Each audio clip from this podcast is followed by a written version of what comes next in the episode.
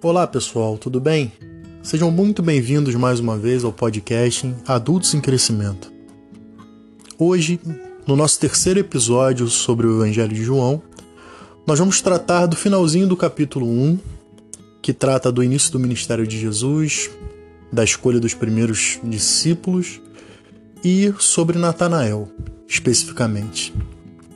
Espero que você aprenda e que você cresça com esse trecho riquíssimo da palavra de Deus.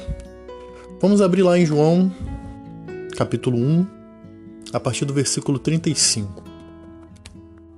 No dia seguinte, estava João outra vez na companhia de dois de seus discípulos. E vendo Jesus passar, disse: Eis o Cordeiro de Deus. Os dois discípulos, ouvindo-o dizer isto, seguiram Jesus. E Jesus, voltando-se e vendo que os seguiam, disse-lhes: Que buscais? Disseram-lhe Rabi, que quer dizer mestre. Onde assistes? Onde moras? Respondeu-lhes: Vinde e vede. Foram, pois, e viram onde Jesus estava morando, e ficaram com ele aquele dia, sendo mais ou menos a hora décima, é o equivalente a quatro horas da tarde. Era André, o irmão de Simão Pedro, um dos que tinham ouvido o testemunho de João e seguindo Jesus. Ele achou primeiro a seu próprio irmão Simão, a quem disse: Achamos o Messias, que quer dizer Cristo, e o levou a Jesus. Olhando Jesus para ele, disse: Tu és Simão, o filho de João. Tu serás chamado Cefas, que quer dizer Pedro. No dia imediato, resolveu Jesus partir para a Galiléia e encontrou Filipe, a quem disse: Segue-me. Ora, Filipe era de Betsaida, cidade de André e de Pedro. Filipe encontrou Natanael e disse-lhe: Achamos aquele de quem Moisés escreveu, na, Moisés escreveu na lei, e a quem se referiram os profetas, Jesus, o Nazareno, filho de José. Perguntou-lhe Natanael: De Nazaré pode sair alguma coisa boa? Respondeu-lhe Filipe: Vem e vê. Jesus viu Natanael aproximando-se e disse ao seu respeito: Eis um verdadeiro israelita, em quem não há dolo, não há falsidade. Perguntou-lhe Natanael: De onde me conheces? Respondeu-lhe Jesus: Antes de Filipe te chamar, eu te vi, quando estavas debaixo da figueira. Então exclamou Natanael: Mestre, Tu és o Filho de Deus. Tu és o Rei de Israel. Ao que Jesus lhe respondeu: Porque te disse que te vi debaixo da figueira, crês? Pois maiores coisas do que estas verás. E acrescentou: Em verdade, em verdade vos digo que vereis o céu aberto e os anjos de Deus subindo e descendo sobre o Filho do Homem. Antes de falarmos especificamente sobre Natanael, que é o nosso que é o cerne da nossa questão de hoje, eu queria falar do início que a gente leu lá sobre a transição do ministério de João Batista para o ministério de Jesus. Né, e João ainda tinha discípulos. Quando viu Jesus mais uma vez e disse: Eis o Cordeiro de Deus esse era o prazer maior de João, como a gente conversou no último podcast. Ele via Jesus e ele sentia aquela admiração. Vejam, é desse que eu falei para vocês, é sobre esse que eu falei para vocês e é esse a quem vocês devem seguir. Né? E mesmo durante o ministério de Jesus, João continuou batizando e João continuou com alguns discípulos. Né? Mas aqueles discípulos que entenderam a mensagem desde o início começaram a querer seguir a, este de quem João falava, né? E o Cordeiro de Deus que tira o pecado do mundo. E assim aconteceu com André e mais um discípulo que a Bíblia não diz. Eles deixaram João e foram seguir a Jesus. E disseram: Mestre, onde moras?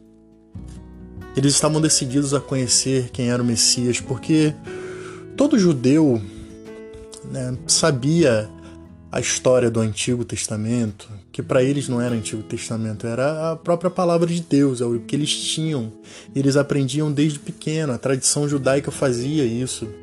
Né? Alguns tinham mestres, professores, os quais eles seguiam, doutores da lei, enfim, Israel respirava a Torá, a palavra de Deus, e eles ansiavam pela volta do Messias, né? E parece que agora eles tinham encontrado o Messias e André e o outro discípulo resolveram seguir a Jesus e conhecer para de fato ver se ele realmente era o Messias.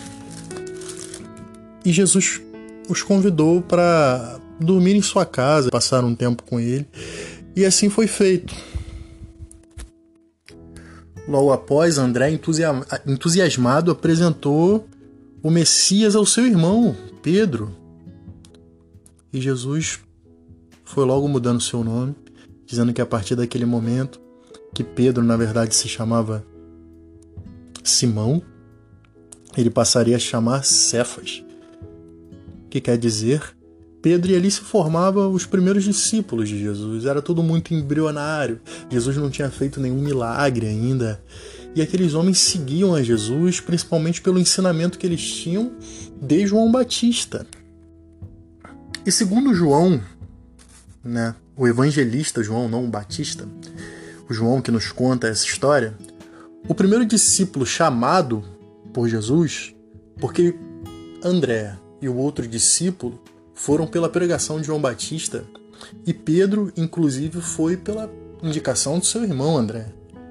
O primeiro que Jesus chegou e falou: segue-me, foi Filipe, que diz no versículo 34, no dia imediato, 43, perdão. No dia imediato, resolveu Jesus partir para a Galiléia e encontrou Filipe, a quem disse: Segue-me. Ora, Filipe era de Betsaida, cidade de André e de Pedro. Aí de fato entramos no assunto do qual Deus colocou no meu coração é, mais profundamente para tratar com vocês nesse terceiro episódio, que é o caso de Natanael. Ali havia com Jesus três discípulos, pelo que João nos diz. E os discípulos estavam eufóricos, como novos convertidos, que queriam que todo mundo conhecesse Jesus. Eles já tinham passado um dia com Jesus e passar um dia com Jesus, passar um dia na casa de Jesus, já devia ser algo maravilhoso, porque Jesus não era um homem é, normal, era um homem diferente. Então, os seus hábitos, a sua forma de falar, o seu gestual, o seu modo de tratar, já era apaixonante. E Felipe estava admirado com aquilo tudo, com aquela situação, que ele chega pro amigo dele, Natanael, e diz: Natanael, você não sabe o que aconteceu. A gente encontrou o Messias. E como eu falei para vocês no último podcast, 400 anos separavam o Antigo Testamento do Novo Testamento. Muita coisa aconteceu em 400 anos. Inclusive, novos messias surgiram. Porque o povo de Israel tinha esse anseio pela chegada do Messias, principalmente naquela situação de escravidão dentro de Israel pelo Império Romano. Eles esperavam um Messias que chegasse montado em seu cavalo, com armadura, um grande guerreiro que ia destronar Roma. E na verdade não era isso, mas eles esperavam o Messias da profecia, o Messias dito por Moisés. Como a gente vai ler aqui no versículo 45, que diz: Filipe encontrou a Natanael e disse-lhe: Achamos aquele de quem Moisés escreveu na lei, e a quem se referiram os profetas, Jesus, o Nazareno, filho de José. Depois a gente vai entender melhor quem era Natanael. Mas as palavras de Natanael revelam um pouco de quem ele era. Né? E o versículo 46 diz: Perguntou-lhe Natanael: De Nazaré pode sair alguma coisa boa? A visão de Natanael era cheia de preconceitos. De repente, Natanael tinha exemplo suficiente para chegar nessa conclusão. Sua visão, como de muitos hoje, é uma visão baseada na cultura capitalista, que só é bom quem tem dinheiro ou algum status. É o chamado preconceito institucional. O povo de Israel tinha um pouco disso, principalmente os religiosos, aqueles que viviam no templo, que praticavam a lei, que observavam quem praticavam a lei. E aquele que tinha um conhecimento a mais, e hoje não é um pouco diferente, se achava superior aos outros. Então qualquer um que não pertencesse à sua laia, que não pertencesse ao seu convívio, era considerado marginal, à parte. E Nazaré era uma cidade bem pobre, bem pobre, e é o cumprimento da profecia, né, que diz que o, que o Messias ia nascer e viver nessas condições. Mas eu não sei por que, eles botaram na cabeça que o Messias seria um ser humano muito bem sucedido. Enfim, o sistema religioso tinha de alguma forma afetado a visão de mundo de Natanael. Porém, Natanael concorda em encontrar com Jesus. Porque Felipe, na verdade, não quis debater teologia com Natanael. Na verdade, eu não sei nem se o Felipe tinha capacidade, conhecimento teológico para entrar num debate sobre messianismo com Natanael naquele momento. Não, Felipe foi sábio e disse: Vem e vede. Aí a gente pode traçar um paralelo entre o Deus teórico, o Jesus teórico, que é o Deus da tradição judaica, que é o da teoria, com o Deus da prática. O Deus da prática você só conhece de uma forma: indo e vendo. Como diz o salmo: provai e vede que o Senhor é bom. Nós precisamos experimentar Deus, nós precisamos provar de Deus para a gente sair do estado de religioso, para a gente sair do estado teórico e entrar no estado prático. A gente tem que sair do estado de conhecer sobre Deus e conhecer Deus. A gente até mesmo tem que sair do estágio de andar com Deus e andar em Deus. O Novo Testamento nos traz isso. Não só um Deus presente, mas um Deus na gente. Um Deus interiorizado no nosso interior através do Espírito Santo. E Felipe diz para Natanael: Natanael, vem e veja você mesmo.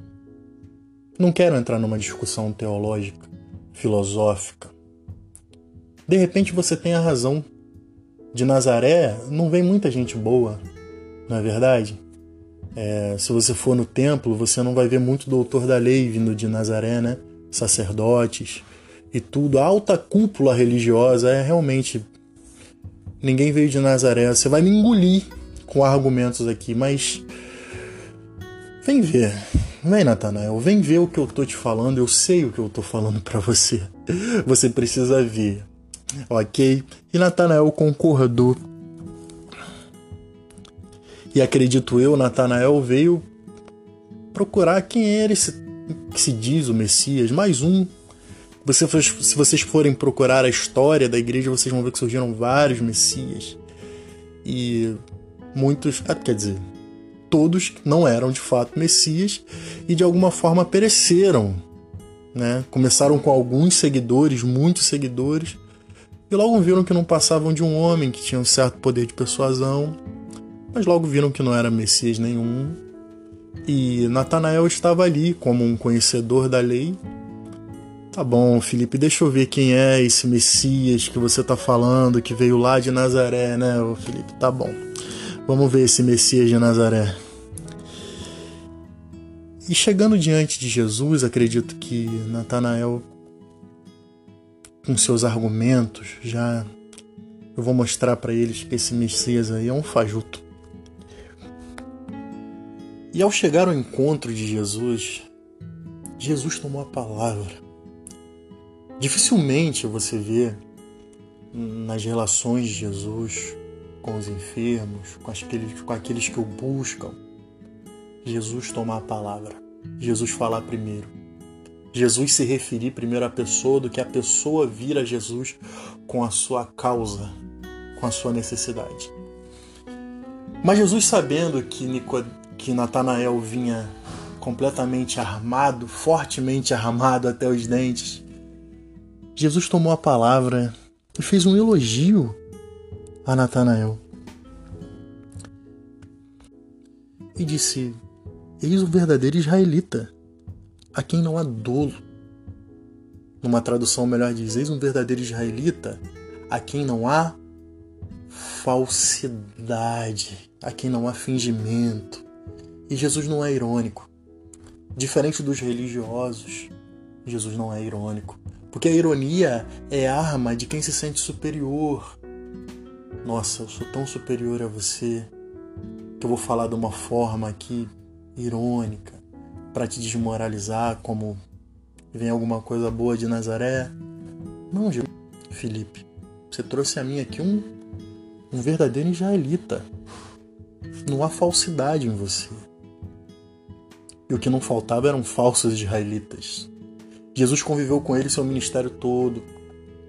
Os fariseus, os doutores da lei, os saduceus. Jesus não tinha muito, muita paciência com eles. Na verdade, Jesus os chamava de raça de víbora, sepulcros caiados. E a gente não vê nenhum relato de fariseu convertido. Se tem, foi muito velado, mas o religioso de dura cerviz, Jesus sabia quem era. E não era o caso de Nicodemos, embora sua arrogância de achar que o Messias não poderia vir de Nazaré, Jesus sabia com quem estava tratando. E Jesus recebeu com a palavra e disse um verdadeiro israelita em quem não há falsidade. Então Natanael disse para Jesus: De onde me conheces? Natanael que veio armado, disposto a desmascarar o falso Messias, provavelmente, pelo seu conhecimento teórico, foi surpreendido pelo elogio, pelo simpático Nazareno. E Natanael pergunta: De onde me conheces? Aí Jesus poderia dizer para ele, aí agora a gente pode conjecturar, né? Natanael. Natanael, eu conheço você desde o ventre da sua mãe, Natanael. Eu conheço você desde que você foi planejado na mente dos seus pais, Natanael. Na verdade, eu não conheço. Fui eu que teci você no ventre da tua mãe, Natanael. Essa boca que fala comigo e que diz se pode vir coisa boa de Nazaré, fui eu que fiz. Esses olhos que me veem, essa pele que toca, que faz, acontece, é sabedoria que você tem, que você adquiriu pela leitura da lei, fui eu que te dei, Natanael. Natanael, você me pergunta de onde eu te conheço, Natanael. Eu te conheço muito mais do que você conhece a você mesmo, porque eu te fiz. Jesus poderia dizer isso, mas não foi isso que Jesus diz. Jesus diz uma coisa muito íntima que só ele e Natanael sabia, só Deus e Natanael sabia. E Jesus diz uma coisa que até para nós soa como algo assim, como Natanael se surpreendeu tanto com isso, mas Natanael sabia de fato que Jesus estava falando. E no versículo e depois que Natanael lhe pergunta de onde que Jesus o conhecia, ele responde: Antes de Felipe te chamar, eu te vi quando estava debaixo da figueira. Então exclamou Natanael: Mestre, tu és o filho de Deus, tu és o rei de Israel. Aquele que estava armado até os dentes foi sob elogio, foi o primeiro golpe. Depois, Jesus revela uma intimidade. Aí a gente se dá o direito de conjecturar porque a gente não tem informação a mais do que essa, mas pelo que eu estudei, pelo que eu li, as casas em Israel, principalmente onde eles moravam, né, na Galileia, em Caná da Galileia mais especificamente, em Betsaida, as casas eram pequenas e as famílias geralmente eram grandes e não se tinha muita privacidade. Só que as casas eram muito arborizadas para momentos de, de intimidade, de você refletir sobre a sombra de uma árvore. E as figueiras eram árvores grandes, frondosas. E ali estava Natanael debaixo daquela figueira ali, conjecturando, imaginando aqui junto com vocês, como ele era um homem, um israelita de verdade. Ele não era um religioso hipócrita, como os fariseus. Jesus disse: não há falsidade nele. De repente ele estava pensando ali quando viria o Messias. De repente ele estava passando por um momento particular e estava em oração ali, ele Deus, debaixo daquela figueira, no momento de quebrantamento, de abertura de coração. E Jesus, embora homem, ele lia o coração das pessoas que ele via. Ele via além da carne e do osso, mas ele via a intenção do coração das pessoas. E Jesus, ao ver Natanael debaixo daquela figueira, ele viu um coração sincero de um homem querendo respostas de Deus. Por isso que a resposta de Jesus a Natanael, antes de Felipe te chamar, eu te vi debaixo da figueira, foi o suficiente para que ele se quebrantasse diante de Jesus e dissesse: Mestre, tu és o Rei de Israel, tu és o Filho de Deus, tu és o Messias. E ali ele se quebranta, ele rasga o coração e ele segue a Jesus. E qual o ensinamento que a gente tira de Natanael? São, são muitos. Primeiramente, Felipe. Eu queria falar um pouquinho de Felipe. Pode ser que esse podcast se estenda um pouquinho mais do que os outros. Mas é necessário falar de Felipe. Por sua vez, foi sábio de fugir de um debate teológico, filosófico inútil Felipe não, não vira as coisas boas de Natanael mesmo. E Felipe, como nós, temos que tomar a mesma decisão, nós que provamos do Senhor e sabemos em quem nós temos crido. Devemos fugir dos debates teológicos, filosóficos, que ainda estão nas igrejas de quem é mais inteligente, quem conhece mais a Deus. Quem prova a Deus não fica dando muita explicação, não fica convencendo, porque sabe que, a, que o convencimento vem pelo Espírito Santo. E o Espírito Santo precisa de um coração quebrantado. E Natanael, e Filipe sabia que Natanael era uma pessoa boa, de boa índole. Como Jesus mesmo disse. E Natanael, vem cá, eu preciso te apresentar o Messias. Ah, mas vem alguma coisa boa de Nazaré? Natanael, por favor, me escuta. Você precisa ver e que a gente precisa entender isso. Precisamos ter experiências com Deus. Precisamos sair da esfera teórica e entrar na vida de adoração em espírito e em verdade. Jesus é real. Ele está atento à sua oração. Ele está presente na sua vida através do Espírito Santo, que é Deus também. Ele está aqui nesse momento, junto com você, dentro de você. E Ele te ama, Ele te quer bem. Não perca tempo com discussões filosóficas, teológicas. É bom a gente saber. Faz parte do nosso enriquecimento do conhecimento de Deus, mas a gente precisa ter essa experiência que Natanael teve. A gente precisa partir para outra na nossa relação com Deus. A gente precisa, todo crente precisa ter esse encontro verdadeiro com Deus, onde ele mostra para você aquilo que só ele sabe sobre você e você fica sem argumento. Você pode chegar diante de Deus, Senhor, por quê? Por que isso está acontecendo? O Senhor é injusto. Você pode botar para fora toda a sua indignação, mas quando você para para ouvir a voz de Deus, você se sente confortável e você fica sem argumento, porque Ele conhece você, ele viu Natanael debaixo da figueira, mas ele viu você na cama chorando essa noite. Ele vê os seus pensamentos, seus pensamentos maus, a sua ansiedade, o seu medo, a sua angústia de não vencer, o que, o que precisa ser vencido, e Ele sabe disso, Ele sonda o teu coração. E que Ele possa dizer de você o mesmo que Ele disse de Natanael, porque o maior crime que a gente pode cometer nesse momento é não ser sincero e verdadeiro diante de Deus. Que Deus olhe para você, fareis o verdadeiro cristão, em que não há falsidade, e Deus, quando for sondar o teu coração, Ele vê quem é você. Não deixa seu coração, a sua serviço endurecer como a servir dos religiosos, que não conseguiram enxergar em Jesus o Messias. Tem um coração quebrantado como de Natanael que uma palavra simples de intimidade fez com que ele se desarmasse todo naquele momento. Assim é Deus. Quando a gente para para ouvir Deus, Deus sabe muito sobre nós, embora seja necessário para que haja uma relação entre nós e Ele, que a gente fale também, mas Ele sabe de tudo que a gente precisa, sabe muito mais do que a gente mesmo.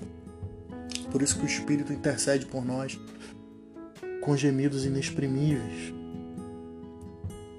E foi maravilhoso esse encontro de Natanael com Jesus. E eu peço a Deus, oro para que cada um de nós se ainda não tiver, tivemos, que possamos vir a ter esse encontro verdadeiramente com Jesus. Não Jesus teórico, não Jesus da Torá, não o Deus que abriu o mar vermelho lá atrás.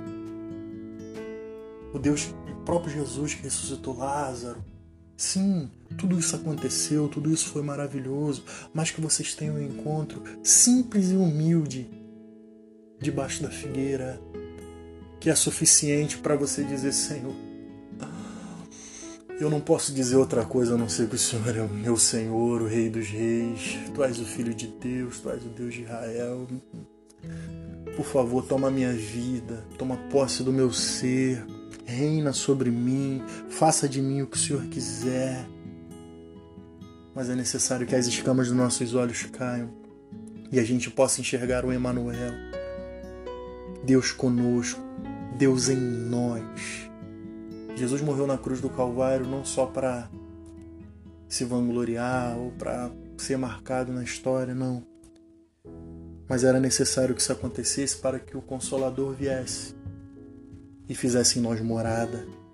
Que não venhamos a ignorar isso, mas antes ter essa intimidade com Deus e deixar que Ele revele as nossas intimidades mais profundo. E creia, Ele tem cuidado de nós.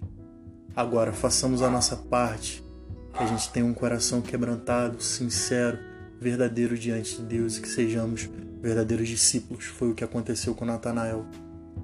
A partir de então, os historiadores dizem que Natanael é Bartolomeu.